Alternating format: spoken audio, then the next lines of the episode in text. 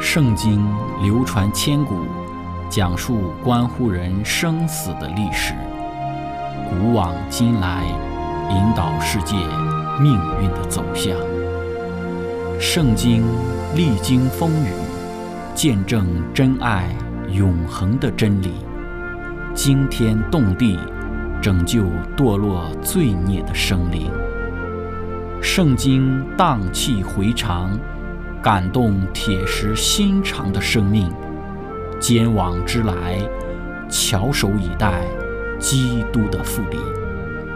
希望福音广播电台圣经系列解经节目开卷有益，让我们翻开这本千古奇书，去领悟其中可以扭转人生的真理。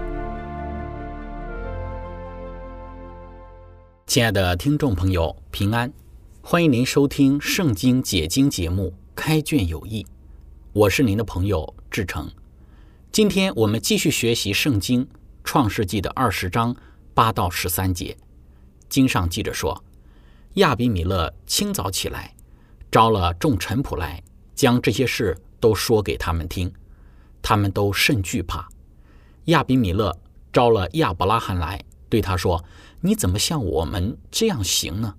我在什么事情上得罪了你呢？你竟使我和我国里的人都陷在大罪里。你向我行不当的事了。亚比米勒又对亚伯拉罕说：“你见了什么才做这事呢？”亚伯拉罕说：“我以为这地方的人总不惧怕上帝，必为我妻子的缘故杀我。况且她也实在是我的妹子。”她与我是同父异母，后来做了我的妻子。当上帝叫我离开富家，漂流在外的时候，我对他说：“我们无论走到什么地方，你可以对人说他是我的哥哥。”这就是你待我的恩典了，亲爱的朋友。今天我们要一起学习的主题是人的计谋。在开始学习之前，我们一起聆听一首诗歌。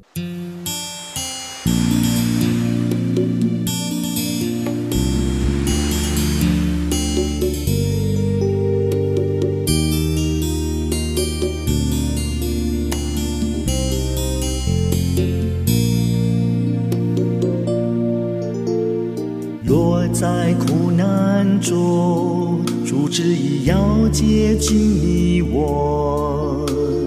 纵然试探多，没有一样不能胜过。困苦与失败，更能感觉主的同在。逼迫与失。唯有忍耐能彰显主爱，神容许那汹涌的波涛漫过你我心最深处，为叫你我在你境中更坚强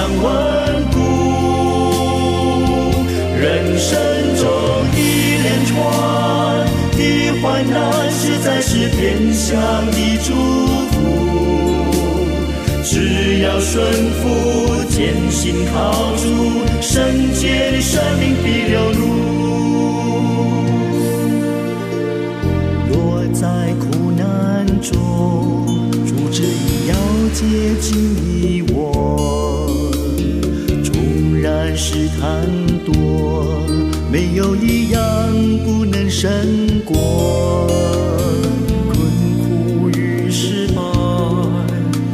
感觉主的同在，逼迫与失恋，唯有忍耐能彰显主爱。神容许那汹涌的波涛漫过你我心最深处，为叫你我在你境中更坚强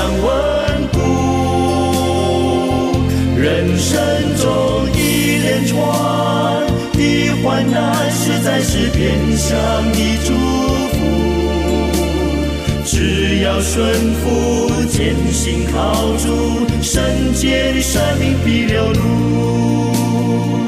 神容许那汹涌的波涛漫过你我心最深处，为叫你我在你经中更坚强稳固。生中一连串的患难，实在是变相的祝福。只要顺服，坚信靠主。圣洁的生命必流露。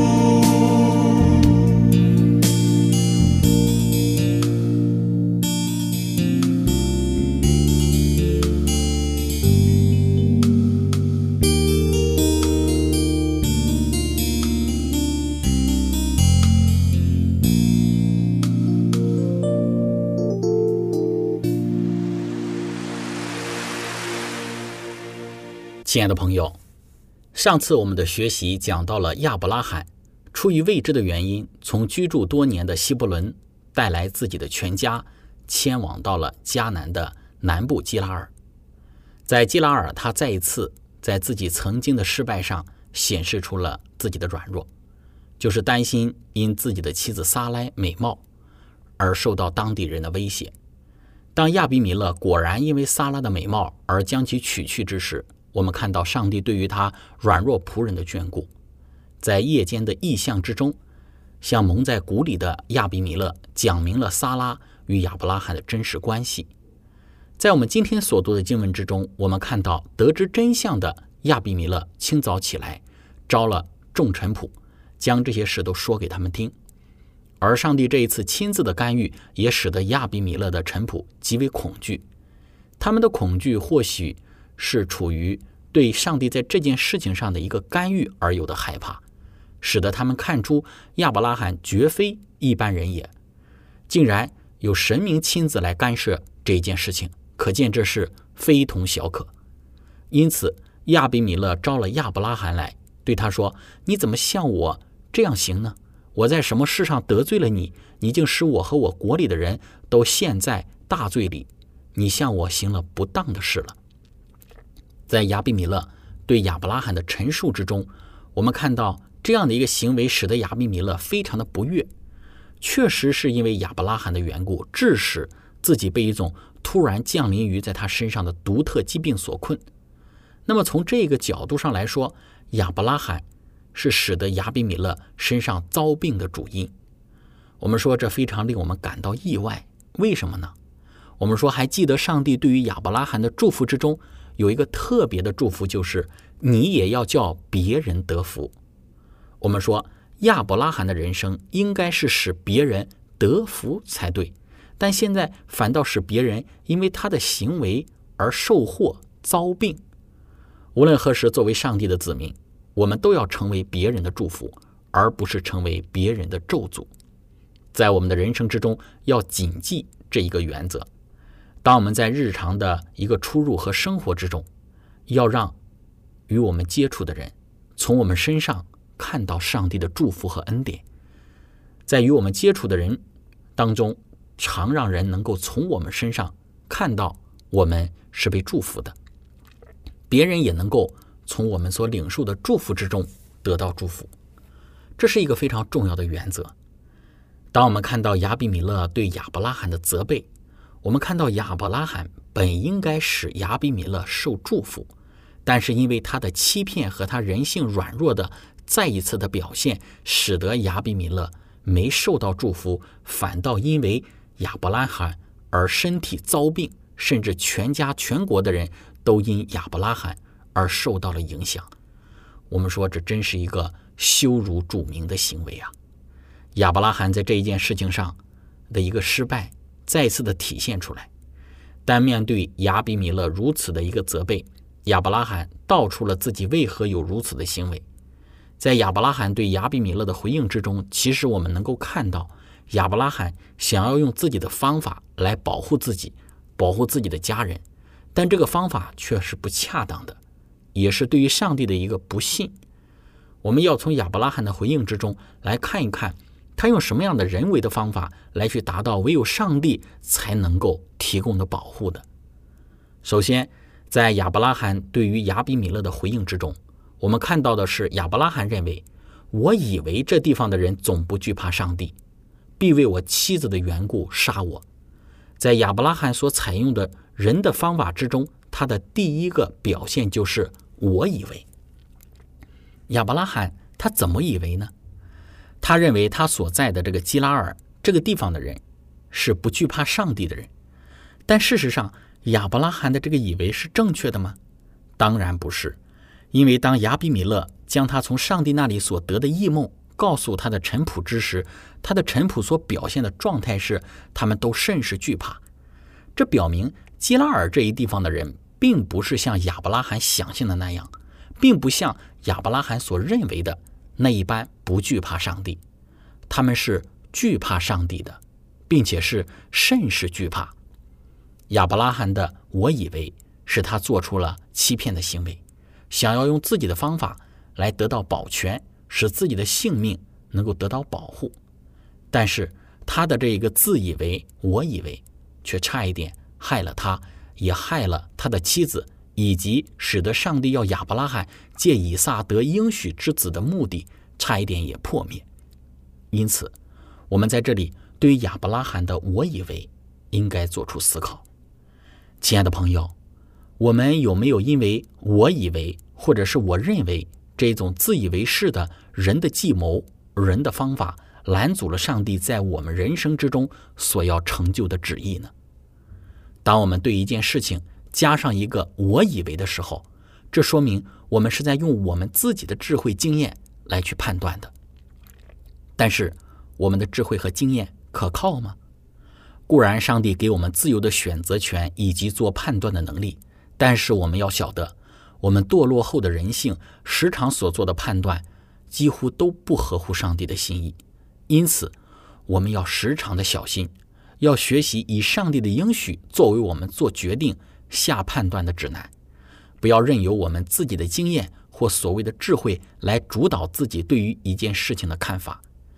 一般情况下，做一些非原则的判断之时，我们可以用“我以为”，但是如果在一些原则的事情上，我们还是信赖自己的，我以为的话，就会使我们陷入到困境之中。所以，我们要学习在这些原则的事情上否定自以为是的判断，而单单的以上帝的应许作为我们判断的指南。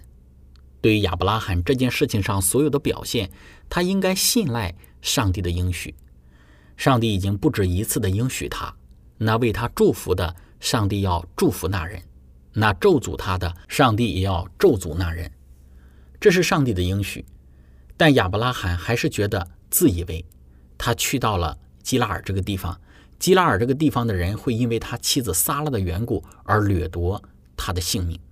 在这样的一个情形之下，亚伯拉罕就根据自以为是的这个判断而忘记了上帝的应许，这就使他陷入到了危险之中。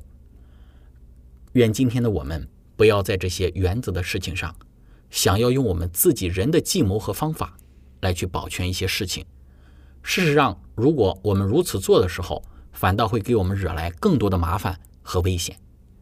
亲爱的朋友，我们接着来看亚伯拉罕他第二个他的以为的这个计谋或者是想法，就是为自己的行为找合理的借口。上次我们的分享有讲到。亚伯拉罕在回应亚比米勒的时候如此说：“况且她也实在是我的妹子，她与我是同父异母，后来做了我的妻子。”亚伯拉罕似乎想为自己当时所面对的尴尬以及亚比米勒的责备找出一些看起来合理的计谋和借口，就声称萨拉确实是自己的妹子。他以萨拉确实既是他妹子，也就是同父异母的妹妹。又是他的妻子的借口来作为托词，来为自己做辩护。他想让人觉得他并没有偏离真理的精确字句，但由于他未将全部的真理告诉别人，我们说这便使他成为了一个骗子。在亚伯拉罕他以为的计谋之下，亚伯拉罕第二个计谋就是合理化自己的行为。这种将自己行为合理化的表现，也是今日的人逃避问题通常采用的形式。亚伯拉罕并不觉得自己的行为有问题，或最起码他并不觉得自己的问题有多大。这一点非常值得我们留意。当人不能够正视自己的问题之时，就会找一堆的计谋，找一堆的理由来去合理化自己的问题。这并不是正确的态度。这种的态度或者行为呢，是今日世俗之人所提到的擦边球的行为。所谓的擦边球，就是说其正确，但又不是很正确；说其不正确，又挑不出太大的毛病。这一种擦边球的行为，就使得很多的人不能够去正视自己的问题。对于亚伯拉罕而言，他的回应就是一种以擦边球的方式来合理化自己的行为。他说：“萨拉确实是自己的妹子，这一点并没有错误。萨拉的确是亚伯拉罕他同父异母的妹妹，但是同时呢，他们也是夫妻。但是亚伯拉罕却没有将这一层关系说出来。”而亚伯拉罕不说的原因，也是害怕这个原因被说出来之后，会对于他的性命造成威胁。因此，他掩盖了这一个不利于自己的实情，而就是他所掩盖的这个实情，造成了当下的这个问题。但亚伯拉罕并不正面回应这个问题，还是坚称萨拉是自己的妹子，用这样的行为来去合理化自己的错误。这一种打擦边球的技术。被亚伯拉罕运用的极其到位，亲爱的朋友，我想在我们的人生或者是生活之中，是不是也有许多的事情上，我们都在打这个所谓的擦边球呢？说其不可以，做了或说了也找不出什么大问题；说其可以，但似乎又有许多不妥当之处。总之，这一类的行为并不是光明磊落，也不能够让人心中坦荡。但当我们回到圣经的原则之时，我们知道说，圣经中的原则强调的非常的清楚：是就说是，不是就说不是，非黑就是白，非白就是黑，既没有既黑又白，既白又黑。这样的行为是不光明也不磊落，会让人成为一个投机分子，成为一个不可靠的人，随风倒的人。这非常值得在我们的信仰生活之中呢去留意，亲爱的朋友。分享到这里，我们一起来聆听一首诗歌《耶稣，耶稣》。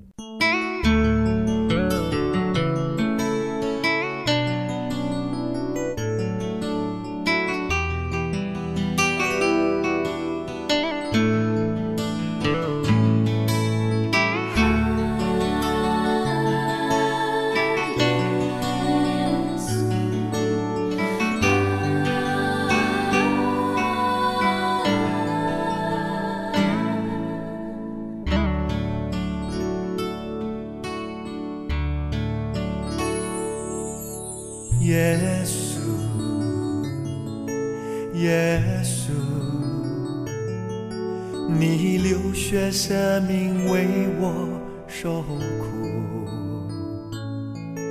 耶稣，耶稣，你领我走向永生的道路，耶稣，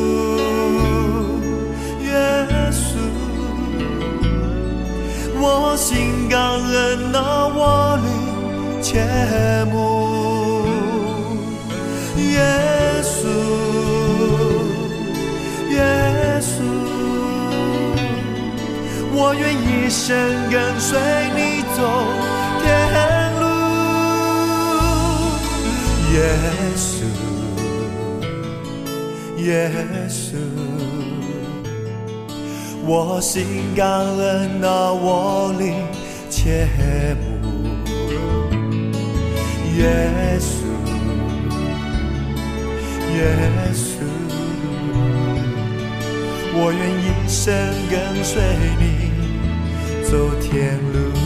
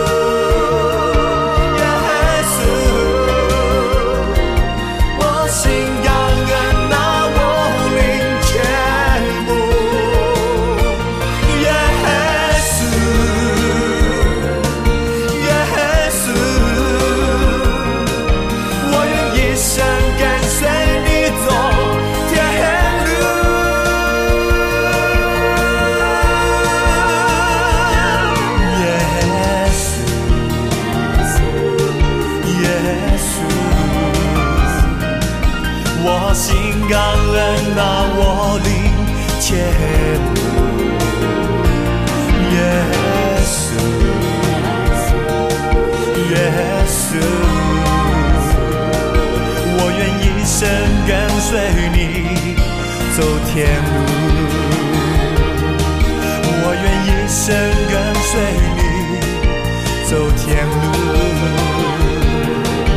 我愿一生跟随你。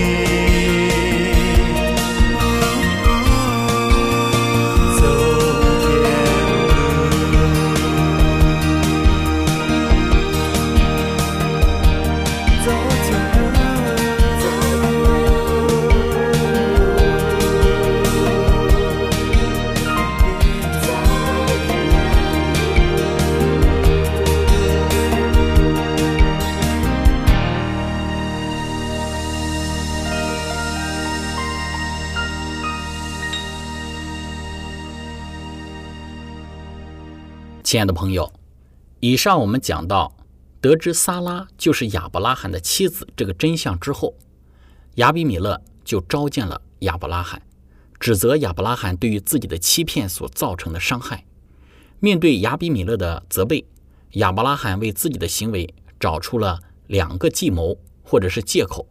其一就是他自以为是的一个判断，来判断基拉尔的人都不惧怕上帝。但我们说亚伯拉罕他的这个自以为是的判断是错误的，因为亚比米勒的臣仆得知了撒拉是亚伯拉罕的妻子这个真相之后，他们所有的表现是甚惧怕。其二就是他用打擦边球的方式来去合理化自己的行为，让人看出自己的行为并没有太多的苛责之处。还有第三个他的计谋，亚伯拉罕就说。当上帝叫我离开富家，漂流在外的时候，我对他说：“我们无论走到什么地方，你可以对人说我是你的哥哥，这就是你待我的恩典。”亲爱的朋友，亚伯拉罕为自己找的第三个计谋，就是称呼萨拉为自己的妹子，是自己原定的计划。这个计划也不是在亚比米勒你这里才使用的。我在蒙上帝呼召的时候。我们就计划好了，我们夫妻去到外地，就这样彼此称呼哥哥妹妹。之后，我们说到亚伯拉罕在埃及的时候，也已经因为这个自己的行为被埃及的法老予以责备了。这表明亚伯拉罕所说的的确，自己原定的就是这样的一个计划。然后亚伯拉罕在亚比米勒这个地方之所以如此行，有什么大不了的？又不是第一次这样说了。今天亚比米勒，你遇到这个问题，问题不在我，在于的是你，是你没有查清实情就将我的妻子娶去，这怎么能够怪我？这是我们夫妻两个早就商量好的事情，你不调查清楚，那怪谁呀？我们看到，当亚伯拉罕讲述这个计谋的时候，其实背后所传递的是这样的一个信息。所以，我们说第三个亚伯拉罕他的这个人的计谋就是。推脱自己的责任，亲爱的朋友，我们说自以为是的认知、打擦边球、投机的方式，以及对于自己责任的推脱，是亚伯拉罕回应亚比米勒之时所采用的方法或者是计谋。这三个方式是今天的我们要去留意和小心的。我们很难理解信心之父亚伯拉罕为什么在这个地方有如此的一个行为，但是在圣经注释里面。特别提到了，其原因就是那种由于上帝曾经拯救他脱离重大困境而产生的相对的安逸，可能也使得亚伯拉罕变得不大谨慎和小心了。不大谨慎和小心，就是亚伯拉罕在这个地方再次表现出欺骗的主因。因此，在我们的生活之中，其实每一天都应该谨慎和小心行事，谨慎和小心而生活。同时，也愿我们能够真的从亚伯拉罕他的这一种三招的人的计谋上，能够有所学习，除去我们的自以为是，除去我们的我以为，也除去那一种投机倒把、打擦边球的投机的行为，更是能够除去我们对于我们自己责任上的一个推脱。亲爱的朋友，今天我们的分享就到这里。最后，如果您想与我们有更多的关于圣经真理方面的互动，或者是您愿意与我们分享在您生活之中的见证、信仰的经历、灵修的感悟等等，那非常欢迎您的来信。您可以写电子邮件给我们，我们的电邮地址是 z h i c h e n g at v o h c 点 c n。感谢您，愿上帝赐福您。我们下次节目再见。